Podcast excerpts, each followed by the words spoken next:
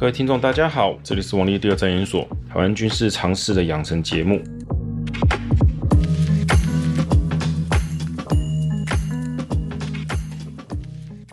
这集要谈一谈乌克兰跟俄罗斯可能爆发的战争哈冲突哈。如果还没开打，就让大家参考一下。假设都打了，结果也有了，那就让听众了解说，诶，我们是怎么去想看待这些事情的。我先重申一次哦，我没有在预言哈。很多人以为我在预言什么东西，我觉得弄错了。我不是预言家，我们只是用一些方法在看事情。理论上收集越多资料，你可以了解越多的状况，但没有人是全能的哈。我们不是神。另外就是，就算我们知道很多内幕的情况，也不代表事情就会这样发生。各位可能不明白，以台湾遭受到的中国的资讯战跟认知作战为例子。这看起来好像我们完蛋，对不对？但其实不是只有我而已，我的话算一点点啦。台湾还是有很多人不是政治人物哦，默默在做反资讯战、反混合战的努力。也正的因为有一些小小的火种在那边点燃，台湾哦才能一波又一波的扛住这一些东西。当然，这其中哈台面上有一些政治人物或多或少会帮忙，但他们也不会讲。台面下呢，更多的是没有在说的，因为台湾的法律并不完备。同样道理拿去美国，并不是只有什么民主共和党台面上的人才在做。如果您私下有去了解，会发现，其实，在对抗他们所谓的俄国的资讯战侵略，或是对抗中国在美国的类似叫做宣传，其实他们都有在努力去做。那个只是他们的资源量跟那个冲突那个量哈，跟台湾比是大概是十倍以上。也就是说，我们就算知道某个状况会发生，也不代表它必然会发生。历史就是由一群想推动的人跟不想让它推动的人在正反冲击，所以不要相信什么历史命定论必然会如此，因为那只是在某个局势下看来是这个样子，但其实有太多太多你可能不知道的因素。我只能说。通常你看得越广，你越难看到很细微的地方，但也许可以抓到一个大概的方向。你看得越细致，越钻研到一个极致之后，会常常让你忘记哈，整个把视野放大后才能看到的全貌。或许你在那个地方会看得非常的怎么讲专精哦，了解实际的情况是如何，但不见得就会如此。而国家领导人是属于哪一种人？通常是介于这两者之间。所以呢，他会做出什么决策，这很难讲。有的会从广大的角度来看，哦，觉得我这样做是对的。结果实际上呢，发生的情况跟他想的不如预期，甚至是失败。也有可能焦点放在非常细致细微的专业或者一些小地方上，让他觉得事情也许这样做才会成功，但他忽略了大的格局下，不容许他这样做，就他失败了。你说谁是聪明的，谁是笨蛋？不知道。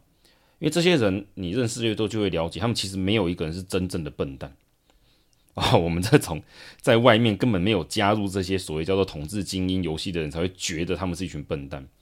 应该说啦，太多太多事情哦，就算精英们哈有自己的想法跟规划，但是广大的民众不见得会去配合。尤其在现代这个年代，已经不是就是冷兵器或几百年前那种时代哦。大多数的人民哦，他们活在自己的村庄，根本不知道外面发生什么事情。也没有兴趣去管。好了，讲这么多，只让大家了解一点，是我们在看待事情时要有一些格局大小的问题。首先，看乌克兰跟俄罗斯的时候呢，千万千万要记得一点很重要的事情。什么事呢？打开你的地图，Google 地图就可以了，不用到那个 Google Earth 哦就可以了。台湾很多的媒体在看待俄乌之间的冲突的时候，都只会放乌克兰的地图，或者只放乌克兰东边哈乌东的地图。但其实，我们稍微把它打开一点来看，就会发现，乌克兰在东边的确被俄国算是三方包围，北方现在还有白俄罗斯加入，哦，这个你根本是感觉是怎么样十十面埋伏是吗？但其实你把它放大，就发现它的西边是波兰，还有斯洛伐克、匈牙利，南方是罗马尼亚跟摩多瓦，哈，这个可能大家比较不知道的国家。也就是说，对乌克兰来讲，哈，你实际去看，它并不是只有这个地方。还有一个也是有人会提到，就是涅伯河哈，贯穿乌克兰的这一条河流，这个都去了解一下，比较能够理解说，俄国如果真的要怎么做，他们应该会如何做。那我们来谈一下，就是我个人的看法哈，我再讲一次，我不是预言家哦，这是我个人的看法。我不知道会打还是不会打，因为目前乌克兰的局势在这边是非常的诡异。诡异的理由是哈，从客观的一些数据上来看，俄罗斯不大可能会全面侵吞、并吞乌克兰，这个机会实在太小了。如果要这样做的话，可能会有更对俄国来讲会有更大的危机跟风险在。那如果只是小打小闹呢？这个显然摆出十万大军只是为了边境冲突，这个资源比哈实在是说不上。除非俄国有内部的问题，逼他们必须要转移焦点，或是利用这个方式来聚集资源。很多人不是可能不清楚啦，就是像习近平这几年突然之间好像大权一把抓，怎么老干一些蠢事。其实某个方面来讲，这其实是叫做什么？国内资源开始枯竭哦。这个资源不是只有钱，还有很多呃矿产之类的，还有很多很多人力资源啊，很多反反正把它统称叫资源就对。俄国也是有类似的状况。所以在这个情况之下，若他们采取了一种中央集权的方式，权力越抓越紧，然后采取类似的叫做我们叫做嗯国家统治搞管制经济的话，反倒可以延长整个国家的可以说寿命啊。只是这很像是吸毒，短多长空，因为你其实是拿未来的东西去预支，让现在可以做有点发挥啊。所以你说要。我怎么去看待这个普京最后做什么决定？其实很难讲哦。再讲一次，他没有打电话给我，我也不知道。哈哈，不要以为人家可以预言。讲这么多都没有讲到打仗嘛？好，我们来谈一下俄罗斯跟乌克兰这个之间的冲突。目前来讲，我们晓得就是俄罗斯步兵在乌克兰的东边，这个是大家都知道的东西。但他们也新加了几个，嗯，现在部队已经不是军级的哈，已经布置了一些。诶，俄国没有记错，应该现在都是以营级为打击群的一种的组织哈，应该超过一百个了吧？哦，应该到十几万以上。然后在白俄罗斯那边有部署，所以呢，依照地图上面来看，他们会感觉上像是一个什么？乌克兰被俄罗斯的军队像牙一样哦，被包在个嘴巴中，一口就可以咬下的感觉。但实际上呢，我可以跟各位讲哦，你们这几个月如果在看台湾的各种讨论俄罗斯跟乌克兰的冲突的时候，我目前看过的状况是，绝大部分哦，绝大部分，除了 YouTube，还有像网络部落格，我只看过像敏迪，还有谁有提到天候跟地理的问题。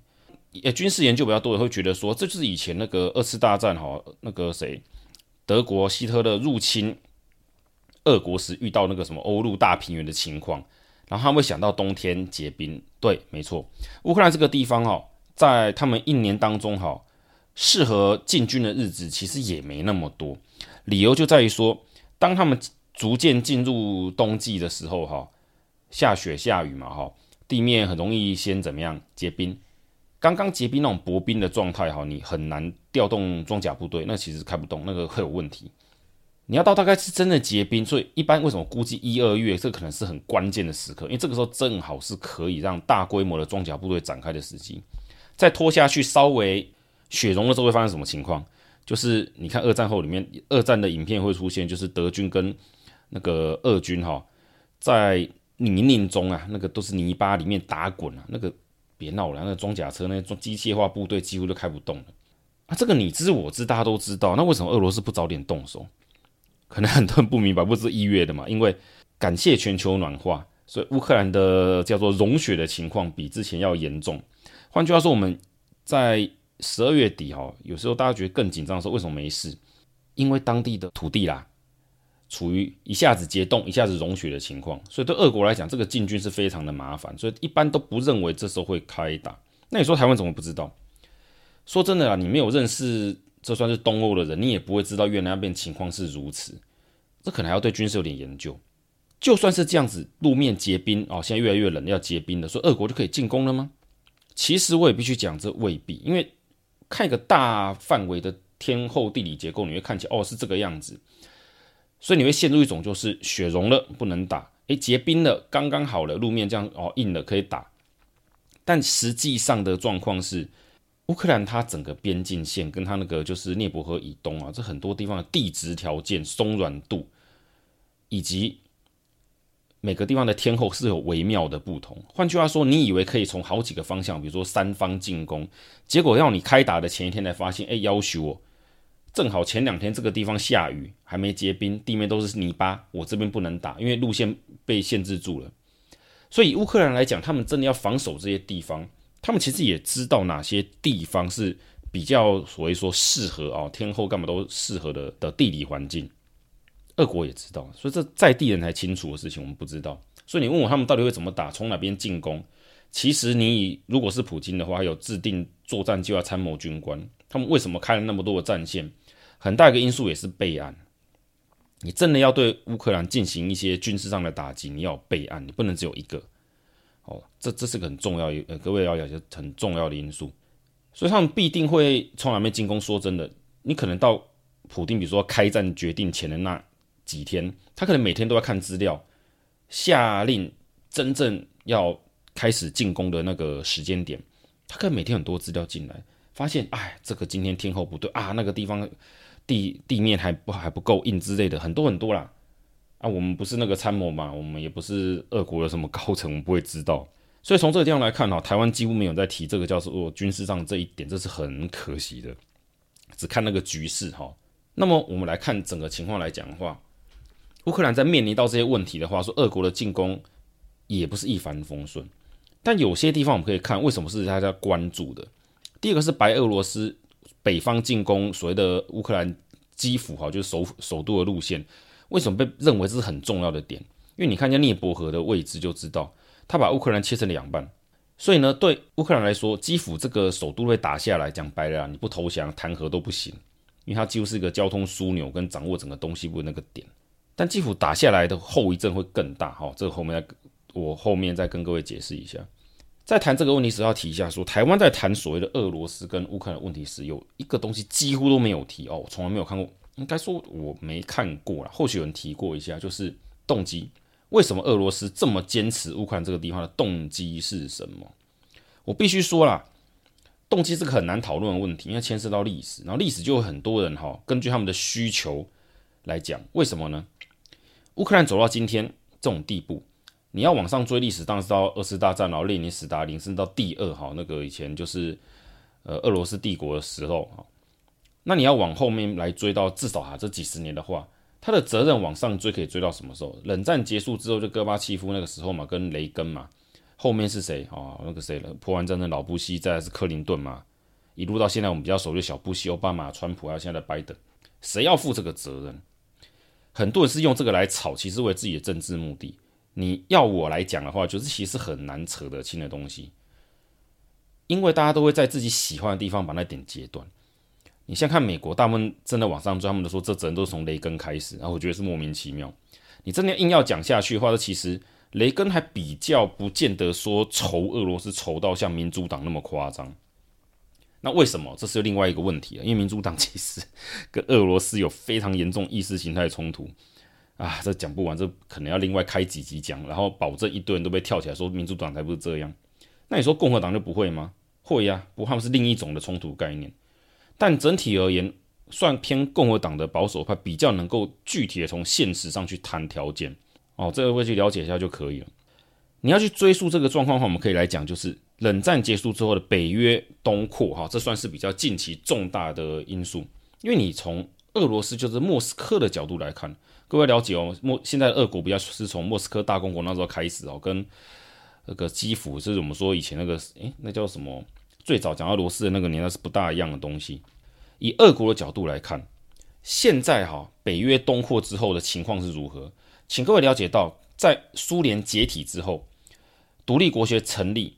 波罗的海三小国，白俄罗斯到乌克兰啊，一路到像乔治亚嘛，哈，到东方的什么阿萨克啊、乌兹别克，这些各个加盟共和国全部来看哦，你站在俄罗斯哦的立场来说，这些前加盟共和国就前苏联的地方，算是他们的第一线的什么？你可以把它想成叫做缓冲区，也就是说防卫俄罗斯本土的，算是一个你不要想一种缓冲地带，那种算是附庸国。这是第一级重要的，对他们来讲是最重要，算是核心安全的一个的问题。当然，它还是有分重要性与否。乌克兰就是最重要的一块，因为乌克兰在过去前苏联年代，它是很重要的粮食产区。现在的乌克兰东部乌东也是极为重要的工业区跟军武的，我们说叫生产相关的这些基地。南边的克里米亚就更不用讲，那根本是俄国的黑海舰队啊，海军的重要的一个地方，根本不可能让出去的。再不然，东边哈萨克那临近中国是另一另一种的安全的意义哈。南边乔治亚到双亚那个什么亚塞拜那那边是算亚美尼亚算跟土耳其的关系哈。那西边就不用讲了，白俄罗斯跟呃那算什么波兰那边。北约一开始没有东扩的时候，那条线是画在德国这条线上面，所以对俄国来讲哦，前华沙公约就是波兰啊，还有像什么罗马尼亚这些地方，还有什么匈牙利这些这些国家，对他们而言啊，对他们而言，这些国家其实都算什么情况？如果说乌克兰、白俄罗斯这些国家有的是他们的重要的核心地带，那种附附属的一些重要的很有价值的区域。不然就像是可以当做军事缓冲区，保白俄罗斯量起很多这种状况。那么这种前华沙公约国就比缓冲区更像是一个什么？他们预计跟西方冲突是前面可以牺牲的那种的，这些更诶、其实这个叫缓冲才对。乌克兰那个比较是附庸国啊，不管了，反正各位去了解一下，就是说，如果说从俄罗斯角度来看，他们第一圈的现在现在有的国家第一圈可以称之为是他们的核心安全区域的话，第二圈就是所谓的波兰哈，这个什么。斯洛伐克、罗马尼亚这些地方，所以北约东扩一开始扩张到波兰，还有像是什么捷克，诶，捷克有布拉格之春，这个大家很清楚。捷克斯洛伐克的时候，其实俄国反应不大。为什么反应不大？因为对他们来讲，捷洛斯洛伐克本来就是他们算是侵略得到的地方，他们对这个地方的利益本来就这样讲啦。俄罗斯如果现在丧失就是以前前苏联强大的那个力量之后。捷克跟斯洛伐克比较像是进攻西方的基地，失去进攻基地其实没有什么安全性立刻的危机。波兰更不用讲了，我们不要讲到几百年前历史纠葛，然后这个可能很很复杂麻烦。你从这个地方来看，就会发现到什么？对所谓的叫做波兰来说，还有现在俄罗斯来说，波兰会敌对俄罗斯是很明白的事情啊。你了解一下俄罗斯曾经在波兰做过，就知道波兰反共产党反到什么程度。能够今天能独立建国，跟你们莫斯科，哎，俄罗斯莫斯科，这个不要说是什么死敌了，这个不大可能会有和解的机会。你说波兰加入北约理所当然，那美国跟波兰建立更好的关系也能理解。所以，普京的角度来讲，波兰本来就是会丢掉的地方，没差。体莫吉好不好是一回事，但早就可以预期。所以，这控制整个白俄罗斯是变得非常重要，它就成为。缓冲垫到波兰这个地方一个很重要一个国家，再来就是乌克兰，乌克兰就不要讲说地理位置，它本身的资源跟那个叫做什么相关的军事的重要性啊，地理位置根本不可能让给北约，所以北约东扩一路扩到哪边之后，俄国就紧张了。哦，各位知道吗？从哪边开始，俄国就非常的紧张，是从罗马尼亚跟保加利亚开始，就是波兰那个时期。对俄国来说，哈，它等于瞬间北约哈，突然之间他们把他们的边境扩张到他们的乌克兰好白俄罗斯的边界上，反过来像是一个什么牙齿一样，好像咬住那种俄国的感觉。尤其土耳其加入北约之后，可以更明显看到说，俄国对土耳其的好啦，你讲渗透也好啦，促成他们反美国也好，那个动作就特别特别的多。至于北方那个什么波罗的海三小国是另外一件事情，我再跟你们解释哦。也就是说，对俄罗斯的安全角度来说，我今天让北约东扩之后，他们非常的感到不安全。各位有时候看媒体、看国内人讲，都会了解到，他们其实站在算是西方，尤其很偏现在所谓的叫做自由派的立场，甚至连保守派的他们都不会去看，他们才会单方面觉得俄罗斯是侵略者。我不否认俄罗斯在方面是侵略者，但。二次大战跟冷战之后，很多世界上局势，尤其要战争规则是改变很多的。各位是要可以从这边去了解。所以你站在普京的立场来说，他从叶尔钦接手了这个可以说是有点残破的国家，他当然是要把强盛拉回来。对他而言，最重要的当然是乌克兰不用讲。那乌克兰之前还是属于亲俄的情况下，不用担心，乌克兰反而可以垫在中间，阻挡住这个叫做北约的包围网。那你说更早之前，这个 其实雷根年代开始就有。计划让俄罗斯就是真的也加入北约，不过都是另外一回事啊。那个这计划从来没有在克林顿这就没有成真过。我们来看一下，就是说普京这个人是怎么行事的？车臣就不用讲了哦，这车臣战争哦，可以看得出来，普丁是非常有决心去达成一件事情的。他没有在开玩笑，他付出很大的牺牲，他也要完成去做到。哦，他不在意说就是说短期内的牺牲，他看得还蛮长远的哈。当然你说这个嗯，到底是好还是坏，我们就先不多说了哈。但车臣战争这件事情给了什么？给了普京一个非常大的机会去认识到西方的一些的态度。车臣的，哎，这算这算内战吧？其实西方是并没有什么去援助，因为当时的时间啊一些相关的问题。但在下一场战役呢，让俄罗斯也体认到一个很重要一点，是如何符合现代现代的国家的一些的叫做什么战争伦理。这个地方在哪里？他们称之为格鲁吉亚，我们叫乔治亚。乔治亚呢，现在各位去看，发现他们北边有一块。地方好像被划起来，叫什么？那南奥塞梯啊，南奥塞梯是现在已经好像，我记得前些年好像公投已经决定要回归啊，加入俄罗斯，成为他们的一部分。预计几年？二零二五还是二零三年？三零年证实。在之前发生了一场就是乔治亚对南奥塞梯的战争，后来俄罗斯介入。各位会去回想哦，这也是台湾有人在讲，就是美国跟西方国家帮忙训练哦，带训乔治亚的部队，提供了军事援助。结果呢，俄罗斯入侵了就不帮了。呃，这句话其实严重忽略掉一点，就是其实乔治亚跟俄罗斯的冲突，请各位看地图的那南奥塞地区，乔治亚是先进攻南奥塞梯的。可他们为什么要进攻呢？他们理由就是这个地方自古以来就是我们领土的一部分。我可以了解到这点吗？你找一堆理由说这边是俄国介入干嘛？你会发现这理由就跟中国拿来讲台湾都被美国控制是一模一样嘛。那乔治亚怎么去打这个仗？他们的判断在军事上是没有问题的，他们问题是在战略判断上出事。军事上，他们其实大概没一两天就几乎击败了奥塞梯内所有的民兵。你讲全境占领都可以，但就是这个 but，他们呢，因为俄军有驻扎在那个什么，就是拿奥塞梯嘛，他反正你知道战争这个子弹不长眼啊，飞弹也不会说转弯，那个只打想打的人，反正总之是俄罗斯被误击误伤，随便找到借口，俄国呢就在。很短的时间内，瞬间南下，连带连他们西方有一个叫什么区的乔治亚哪个区我忘了，好，各位查一下地图就知道，让他们独立了。俄罗斯鼓动这两个国家的独立，而且军队就下去了。过没几天就换乔治亚全线溃败，被俄罗斯打得乱满地找牙。不过俄国也在这个战役中暴露出他们的军事能力其实没有想象中那么厉害，一直都没有从冷战中后期的一些问题恢复。也算是被看破手脚了。不过至少相对来讲，为什么西方不去帮乔治亚？很简单啊，因为在西方角度来看，是你乔治亚先打人家的，而且你们的理由一点都不充分，不义之战，所以袖手旁观，你家的事。但乌克兰这边呢，问题在哪里？台湾很多人会举一些，我觉得是偏统派那边在讲，俄罗斯在乌克兰所谓的下功夫渗透，这是台派在讲。其实真正要讲这个问题，其实是斯大林的锅啊。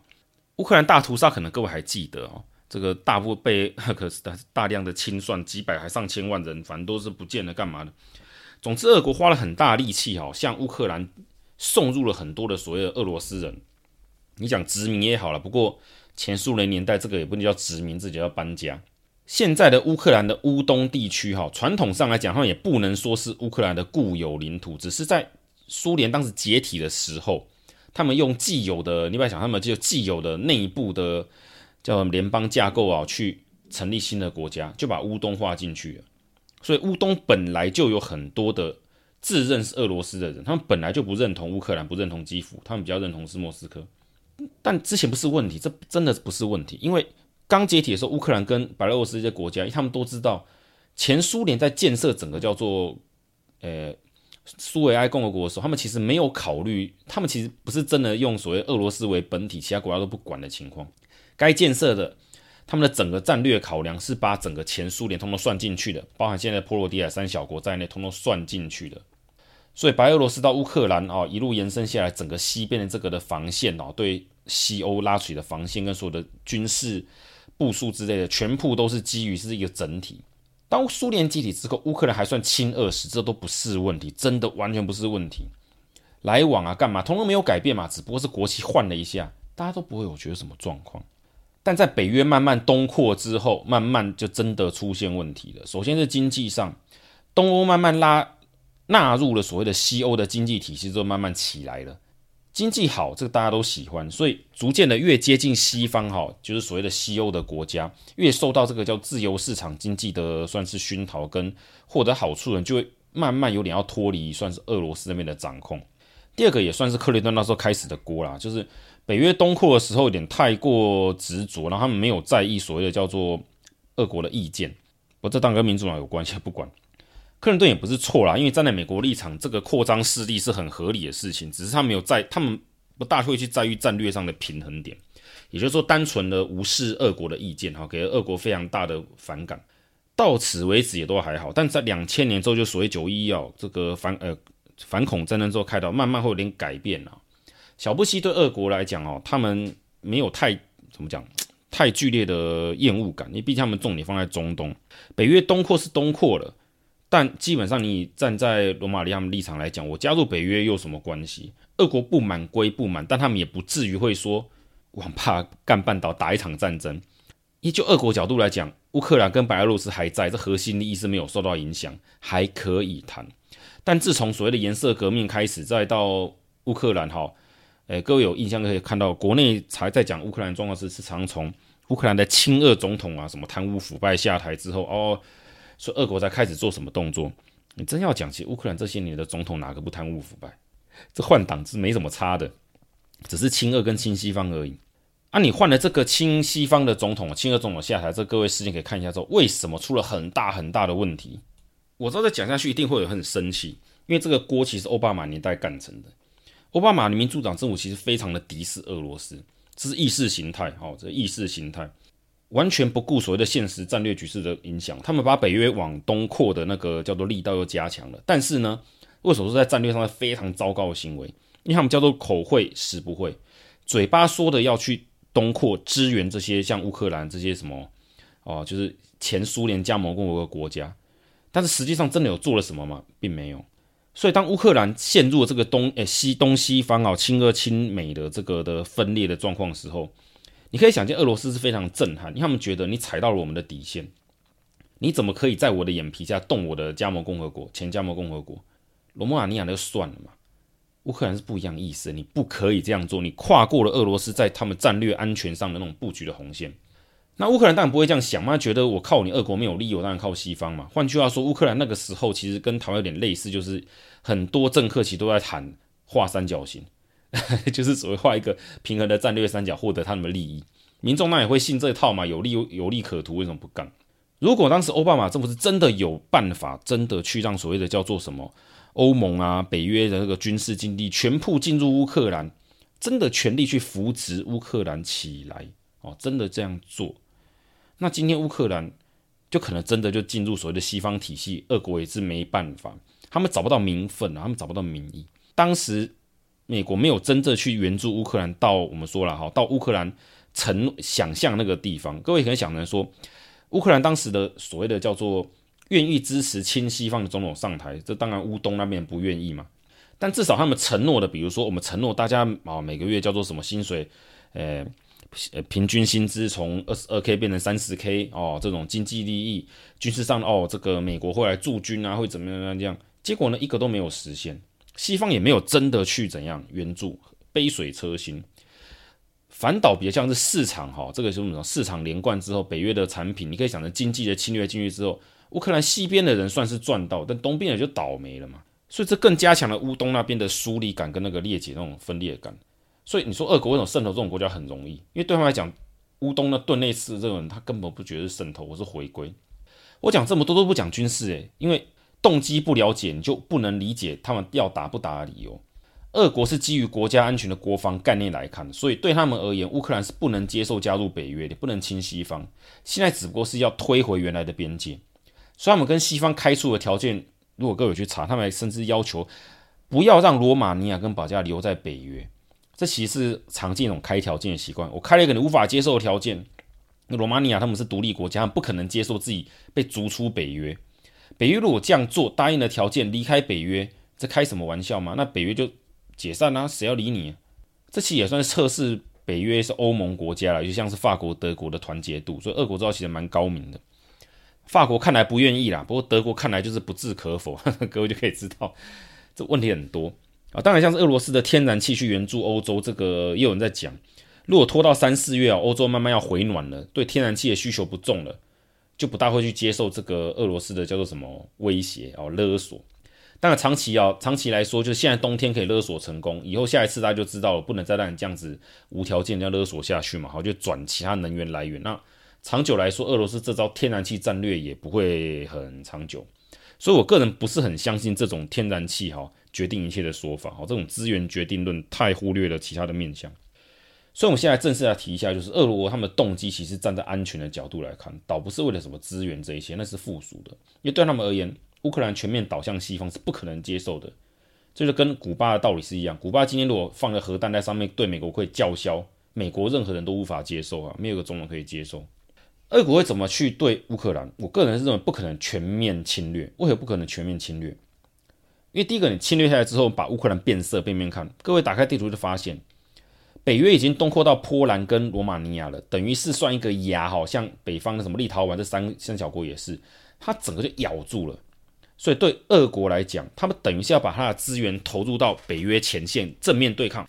他们原本正面对抗的前线，依现在来说啊，俄罗斯来讲，他们只有白俄罗斯这边有，而白罗白俄罗斯是独立国家嘛，虽然现在慢慢要合并回俄罗斯了哈，但严格来讲，他们不需要正面对上北约国家。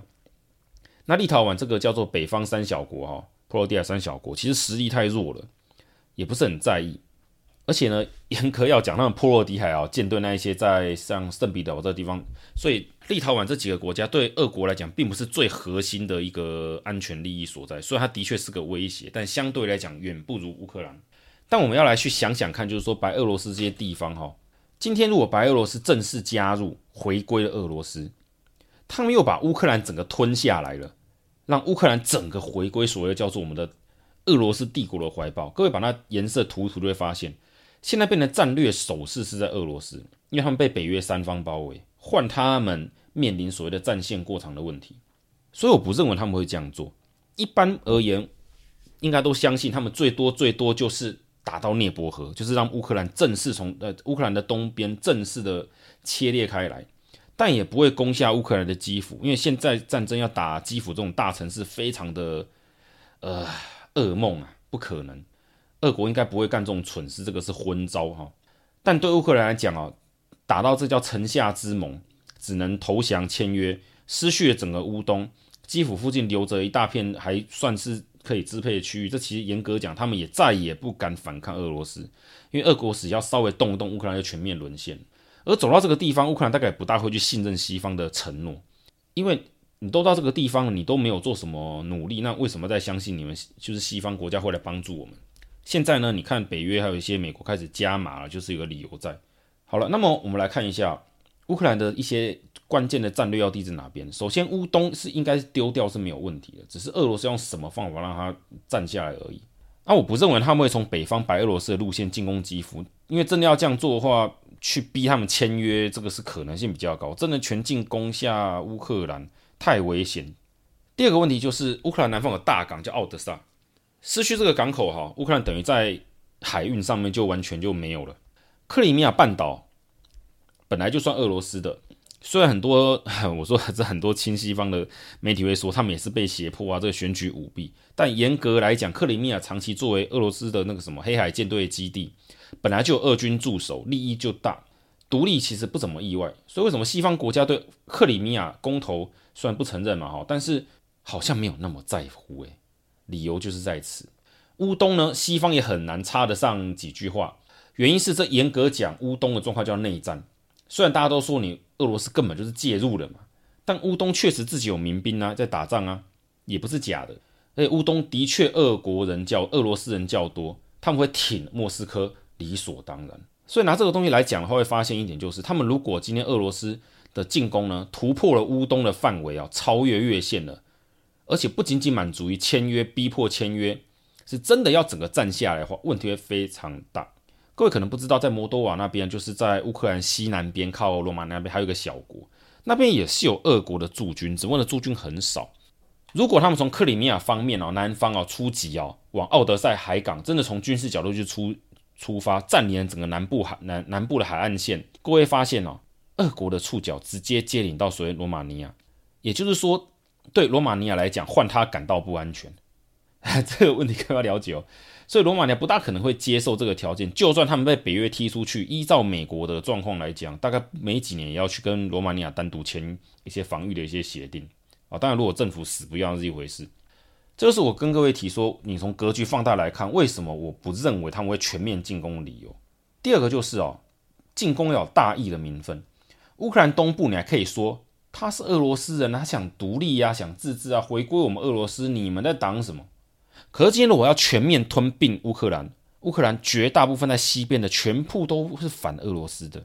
你拿什么理由来讲说我要乌克兰回归俄罗斯怀抱？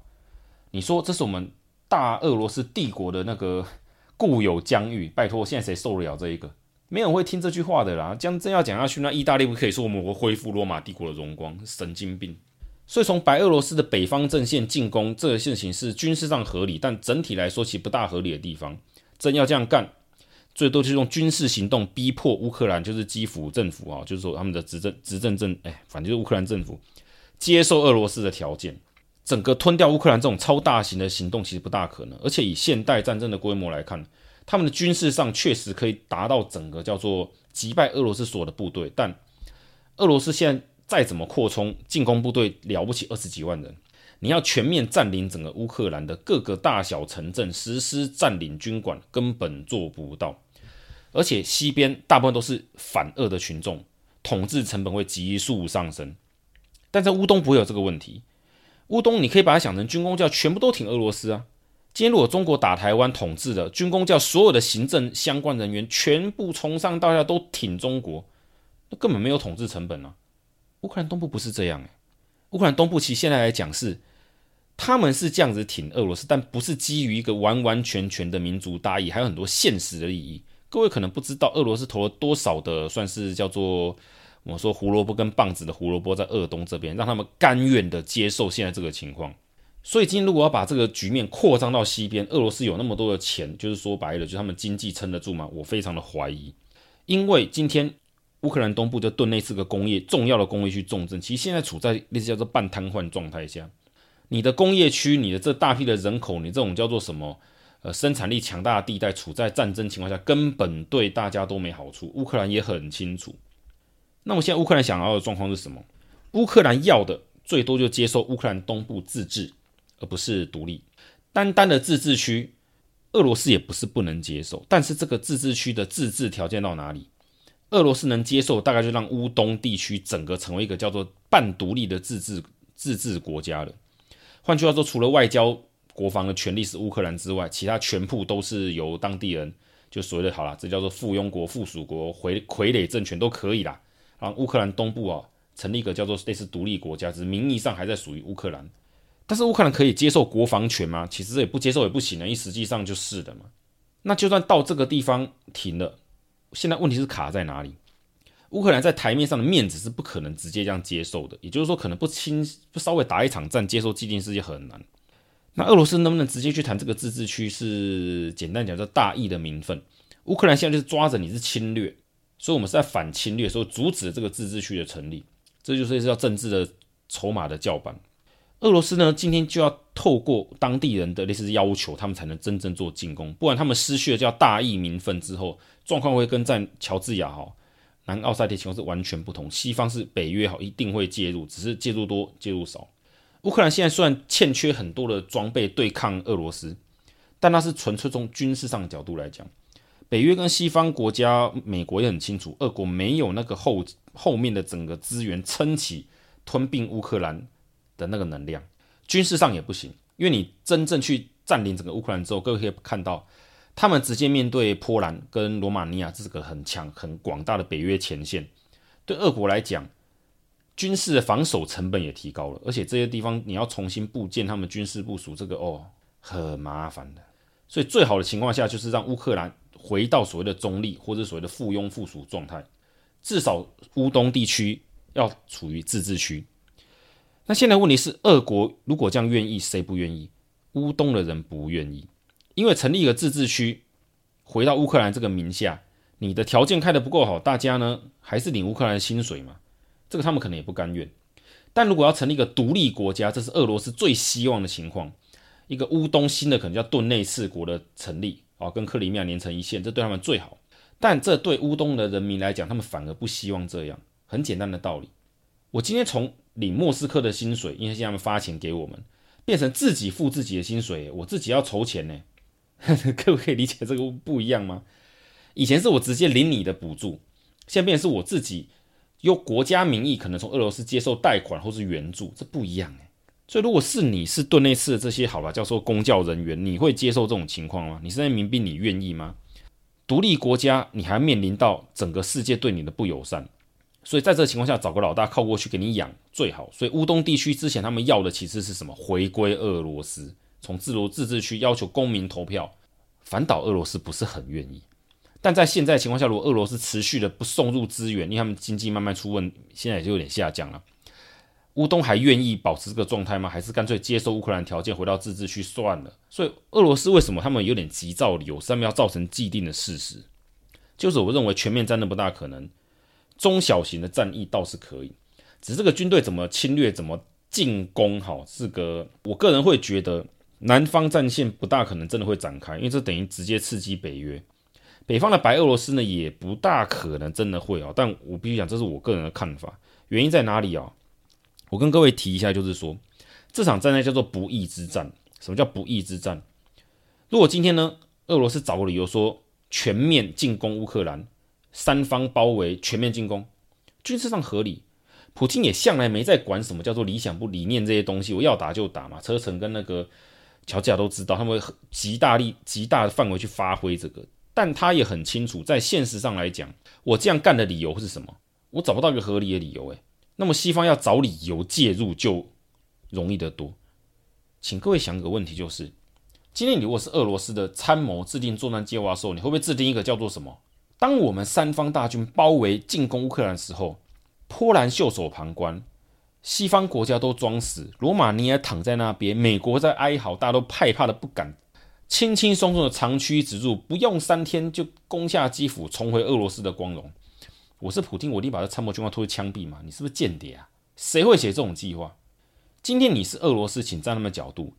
白俄罗斯是盟友，你地图只看乌克兰会觉得哇，北方是这样。但以白俄罗斯的角度来讲，北方立陶宛、拉脱维亚，西边是波兰，你觉得他们会不会进攻白俄罗斯？不要跟我讲百分百不会哦。今天波兰跟立陶宛这两个国家在边界上面也是有征兵的。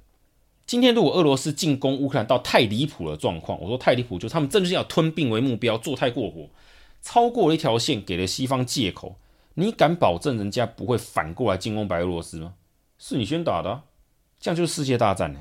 普京会想走到这一步吗？我蛮怀疑的。他是个很现实的人，我不认为他是个激进冒险家。你今天吞并到那个程度的话，以前加盟共呃前华沙公约国来讲，罗马尼亚他们也受不了啊。你谁敢保证他们不会介入？以维持安定的名义，像摩多瓦，我可以说我接受罗马尼亚的那个什么军事协军事的那个什么协助，谁说不会？你绝对不会是因为现在摩多瓦好像看起来是处在两边摇摆不定的状况，俄国还在那边驻军。但今天如果俄国的大军直接开到家门口，我们能够保证他们里面的亲算亲罗马尼亚、亲西方人士不会干脆把那个筹码压下去吗？不要再说什么不会，绝对。一定不会有这种事情，那是因为我们现在处在相对和平的状况，大家可以在天平上面摆筹码。真的大军侵入哈，安全啊，就是人家把那把利刃放在你的脖子前面的时候，什么事情都可能会发生。各位请理解火药库的意思，书本上都有提到，一次大战前巴尔干被称火药库。火药库的原理由不是说它很容易打仗，是它很容易牵引太多太多国家进去。不过你有听过卢安达火药库这种事情吗？根本没有人在意卢安达那边打什么起来嘛？你有听过尼加拉瓜那边跟邻国之前有个什么叫足球战争？我们会说哇，那个地方叫什么尼加拉瓜中美洲火药库吗？不会啊，你们两国边境打打闹闹关我屁事啊！今天乌克兰叫做火药库，台湾叫做火药库，请注意这句话背后的理由是，他们是属于很容易引发世界级大战的地方，所以才叫火药库。也就是说，各国都有各国的盘算，跟他们的利益考量没有绝对。你以波兰来讲。今天让俄罗斯重新把兵刃直指他们的叫做什么眼皮下，可以接受吗？请看波兰的立场就好了。现在是临近白俄罗斯，只有东部的压力，北方立陶宛还算是友军，虽然他们军事上的实力不好，乌克兰如果全面进入所谓的俄罗斯的领土，哈，被他们的管辖之下，波兰是整个东部全部都处在俄罗斯的压力、军事压力下。换做你是波兰的领导人，你怎么去想这个问题？罗马尼亚也是类似的情况啊。你更不要提像斯洛伐克，原本哈，不要忘了捷克斯洛伐克还有布拉还有布拉格之春的记忆哦。斯洛伐克他们匈牙利后怎么去想这个事情？我原本是没有接壤俄罗斯，跟乌乌克乌克兰是算是缓冲。今天乌克兰被吞掉之后呢，我们直接面对俄罗斯，诶，我不认为普京会下这种昏招，直接打掉乌克兰。至于说他们的军队怎么去指这个，其实我觉得在大格局下面都是技术层次的问题。乌克兰呢，没有什么装甲部队，都是算前不是没有，是前苏联的的一种做旧式装备。空军我记得可用的战机也不到一百架，不多。跟俄军能够出动在这边已经大概是上千架的战机比，应该不用多久，真的要开打就被敲掉，或者根本没有办法作战。不过各位可以从这边了解到一点，即便是如此，乌克兰空军也不会被全部消灭。好，回来看台湾就可以了解我讲的意思。而他们的防空相关的武器其实太过落后，很难对抗俄国的叫做什么空军空空中优势。所以为什么说西方现在送了一大堆对空的一些防空武器，还有对战车的武器？哈。标枪那一些理由就在这边。那乌克兰大概能做的就是动员他们的预备队和民兵、啊，但因为那种训练不足的情况下，其实很难真的对抗到底。所以依照我的想法是不大可能哦，除非乌东，因为乌东他们有太多自己人，而且实际上现在也算是俄国的统治区域量很多。乌东地区的统治成本低，他们不用在乎所谓的游击队自己的压力情况下，进展会很快。但如果你超过聂伯河哈，在我们说看地图知道，到进入那个叫做乌克兰西部，他们的民兵啊驻扎在一些重要的城市下面下，就变得很难啃。俄国呢，如果真的进去，很可能重演车臣战争那种巷战的这种的悲惨的情况。我不认为普京他们会怕牺牲打巷战，但重点是你消耗太多的资源在这边之后，你俄罗斯能不能支撑这个叫做所谓的？军事还有统治的成本，如果支撑不了，打这是没有意义的。尤其是你打下一块对你有敌意的土地，你日后的统治怎么办？你要大量投入资源消耗在那边，然后你得不到这样讲就是入不敷出的概念。所以为何我们最后会认为大概还是在仅止于乌东地区的理由是在此？因为对俄国来讲，让乌东地区处在独立、半独立自治区，或者单纯的回归乌克兰的。有限的自治区都会远远比吞掉整个乌克兰来的有利啊！当然呢，怎么样逼迫西方甚至乌克兰承认？其实这到头来是乌克兰的问题。乌克兰如果承认克里米亚是独立国家，我承认顿内茨是个自治区，我认了，西方国家大概也不会再说什么了。乌克兰现在政府有点就是干嘛？为什么说他这乌克兰火是火药库？他们其实在拖北约跟西方下水。我就是不承认，他就是被俄国侵略，他就是被渗透，我们好惨。那西方国家在现在情况下，他们也不能逼乌克兰承认这个条件啊。如果在谈这个台面下的交易，这个大部分的资讯都不存在，所以我也不方便讲太多。我只能说，川普年代其实的确是有，就所谓的通乌通俄门这种去谈所谓的这个叫做乌克兰的情势，私下一定会有谈条件，谈到某条线跨过红线，美国就会介入，不跨入就不会有事。大家坐下来好好谈，这对乌克兰来讲也是好事，因为他们可以怎么样？他们可以慢慢的培训他们的预备部队，重新组织对抗俄罗斯的进攻。那俄国呢，可以避免过度的消耗，因为 你持续打下去，其实战争是很烧钱的。哦，可以稳定乌东既有的事实，其实不是坏事。那至于这条红线为什么上拜登上来之后就突然之间好像不见，开始又吵起来，这个各位可以自己想象到底是怎么回事。所以我今天讲到这边，让大家聊聊说，我们好像没有谈什么军事上的进攻与否，诶。今天我谈论所谓叫做俄罗斯的什么 T 九零坦坦这种新式坦克到底有多强多厉害啊？这个空中部队有多强？干嘛的？这没有什么意思啊！因为两边打起来，没有人认为乌克兰会赢啊，拖几天的问题而已。但有人会相信俄罗斯的军队进入乌克兰大城市之后会烧杀掳掠吗？现在也不会了，所以不可能像是前苏联年代直接用共产党的清乡这种政策，他们也不会这样干。而他们统治必定要符合一定的叫做基础，为什么？诶，现代民主的基础，为什么？很多人忽略掉一点，俄国有将近我记得四成还五成的产品是出口到欧盟。换句话说，它跟欧盟现在的关系很紧密。你真的干到那种程度，让西方国家无法接受、认了，你觉得俄国怎么办？经济会崩溃的，真的经济会崩溃的。而且你做到这个程度之后，不用怀疑。波罗的海三小国面临极大的安全的那个危机跟那个不安全感，一定全面倒向西方，甚至跟美国去求助，该买什么，该要什么，通通都会有。俄国只能持续用他们最擅长的渗透之类的哈，影响像波罗的海三小国的亲俄分子，跟他们讲啊，俄国不会怎么样啊，没有关系。但是乌克兰，如果你真的打太过分之后，这三个小国的亲俄分子，他们也只能学台湾说，不打的下场就这么惨，认吧，投降吧。但这种刺激真的是对这些国家内部是好的，他们会害怕的重新回到亲俄路线，还是干脆直接全面打向西方？跟你对干了，不知道这种内部局势很难讲，而且我们也不知道下一任政府会如何。美国下一任政府，因为各位是真的认为俄罗斯今年打下乌克兰，明年再下什么立陶宛会做这种事情吗？俄国已经没有那个能力跟资源支撑这么大规模的行动了。那下任政府呢？如果拜登这个民主党没有上，换回强硬的，不管是哪一个政权都一样，状况就会完全不同了。俄国能等到那个时候吗？还是干脆现在就是有限度的收手就好？我现在提的都只是在西边哦，很多人都在那幻想着说，东部东边是完完全全的岁月静好，中亚各国、阿富汗、中国这边都完完全跟俄国都是友好的，不会有任何的问题，这也是一种幻想。因为中亚五国这些地方，虽然俄罗斯还有保有相当强大的军事力，但中国一直透过“一带一路”进行经。进行军经济的侵略，这些地方也是在下棋盘的，不是没有。全世界都一样啦，各国都有自己的立场。我当然知道大家会有一些想法，说这个是要这样，那个是要那样，应该会如何如何。但这毕竟只是纸上面在讲，现实在看这些东西时，有太多太多因素了。就像我今天讲很多，从军事讲到经济、外交、历史，我我没有给你答案，因为我也不知道。因为普京最后下令进攻是基于什么条件，我也真的是不知道。还是根本就不会有什么状况，吓唬人而已，就拖过去了。拖过去的理由究竟是因为他们真的盘算过了，还是突然天气发生很奇怪的什么的变化导致都不能打？我也不知道啊，这是上帝的领域。反过来讲，是我们在讲台湾这边，我们就去了解一点，就是乌克兰在这段期间之内，他们有没有积极的加强军备，到他们可以抵抗俄国的入侵？其实他们也是一种巧妇难为无米之炊的那种的哀叹啊。但你说他们有真的很认真的处理吗？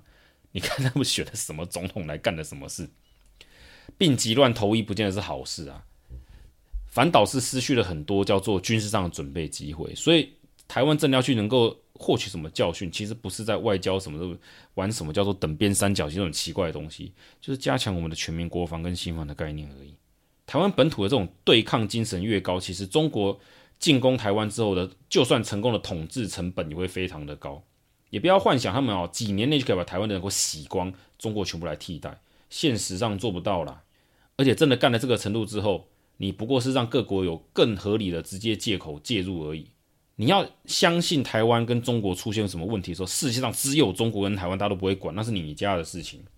请注意火药库的定义，它很容易牵扯周边国家产生连锁反应，引发世界级的大战，所以才叫做火药库。